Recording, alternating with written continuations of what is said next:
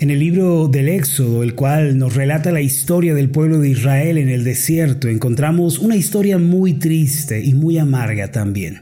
Cierto día la voz de Dios habló a Moisés y le dijo que era momento de entrar a la tierra prometida, la cual él había jurado que la daría a los patriarcas Abraham, Isaac y Jacob.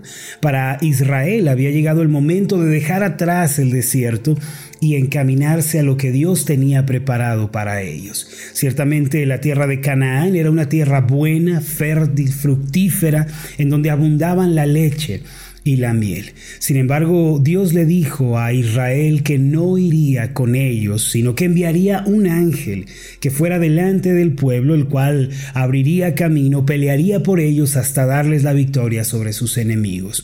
El relato se encuentra en Éxodo capítulo 33 versículos 1 en adelante y dice de esta forma.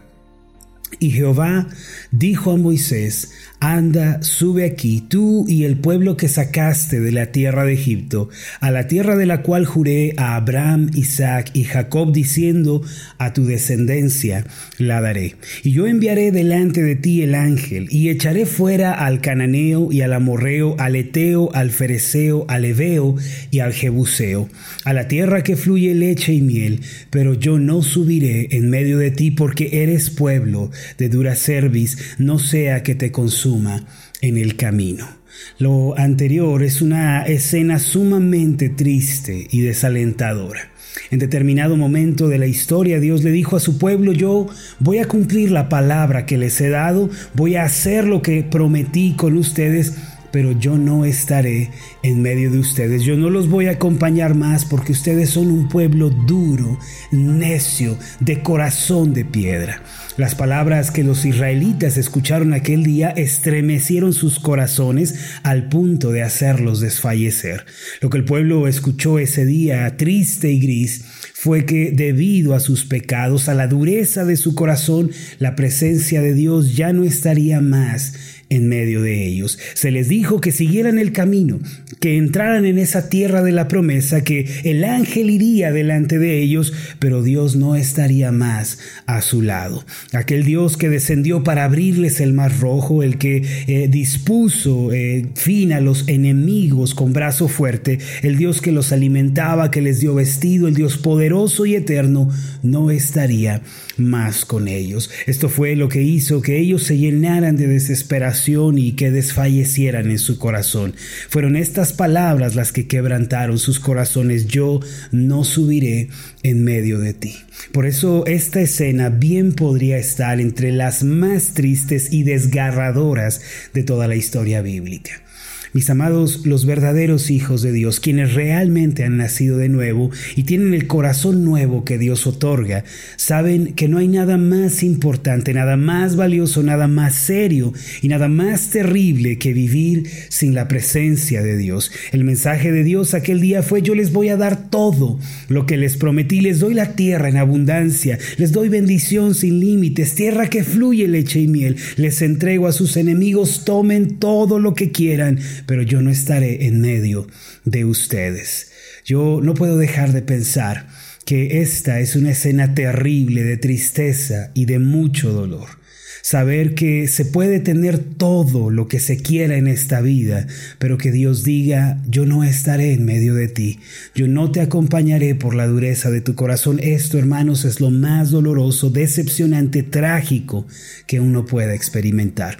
Por eso el pueblo de Israel desfalleció, se lamentó. El versículo 4 de este mismo pasaje de Éxodo 33 dice lo siguiente, y oyendo el pueblo esta mala noticia, vistieron luto y ninguno se puso sus atavíos. Esta verdaderamente era la más terrible de todas las noticias, el más terrible de todos los anuncios que una persona pudiera escuchar.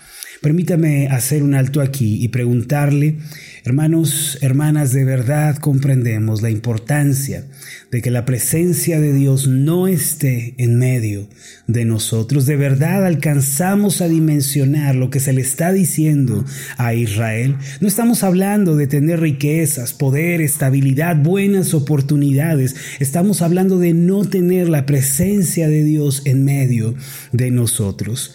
Los israelitas comprendieron lo terrible del asunto, por eso se vistieron de luto como si se tratara de un funeral.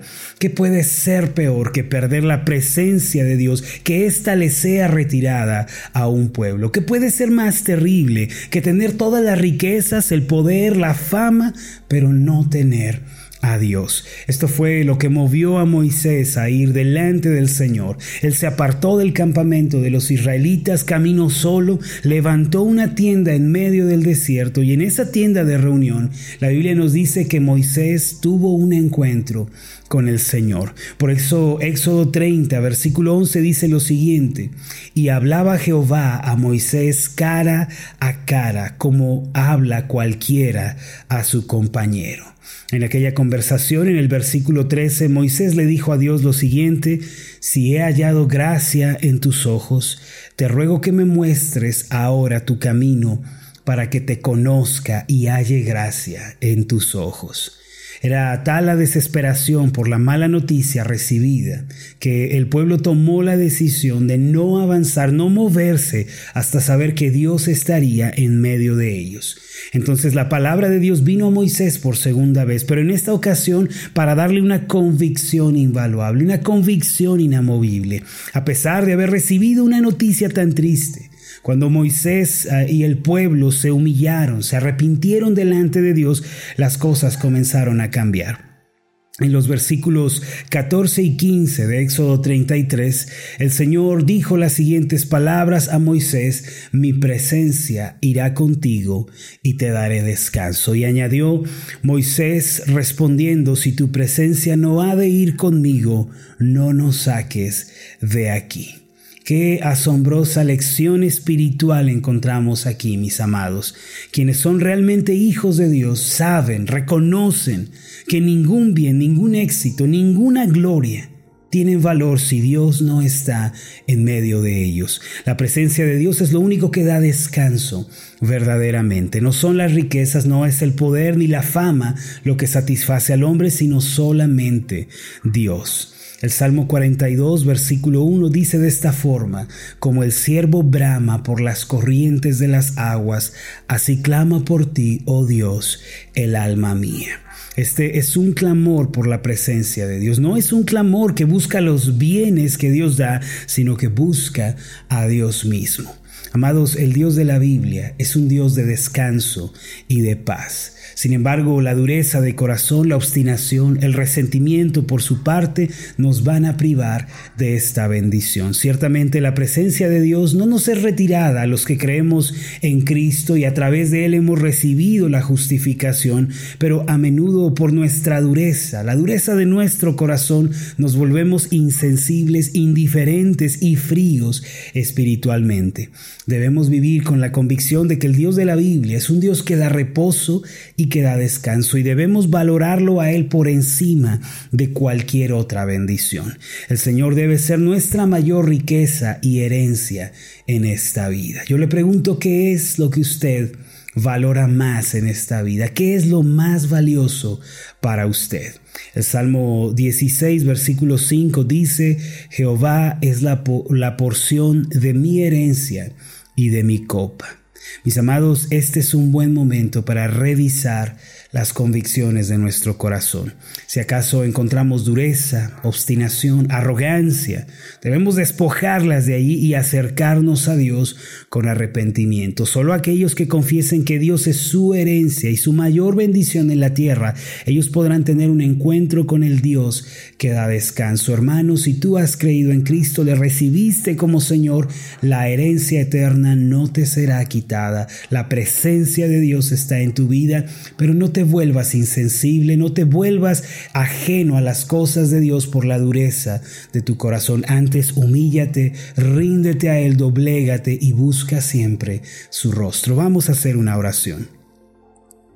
Padre Celestial, gracias Señor porque tu presencia está en medio de nosotros. Un día tú le dijiste a Israel como advertencia que tu presencia ya no estaría más con ellos que tú no subirías con ellos, enviarías a alguien delante, pero tú mismo no irías. Señor, qué terribles palabras, qué terrible noticia y condición es esta. Señor, ten misericordia de nosotros, quebranta nuestros corazones duros, nuestros corazones que son a veces insensibles como piedra, Señor, quebrántalos y doblégalos y haz que estos se vuelvan a ti. Haz que nuestro corazón te busque, Señor, y te anhele sobre todas las cosas. No permitas que predomine el orgullo, la arrogancia, la soberbia en nosotros. Ayúdanos, pues tú eres nuestro Salvador. En el nombre de Jesús oramos. Amén y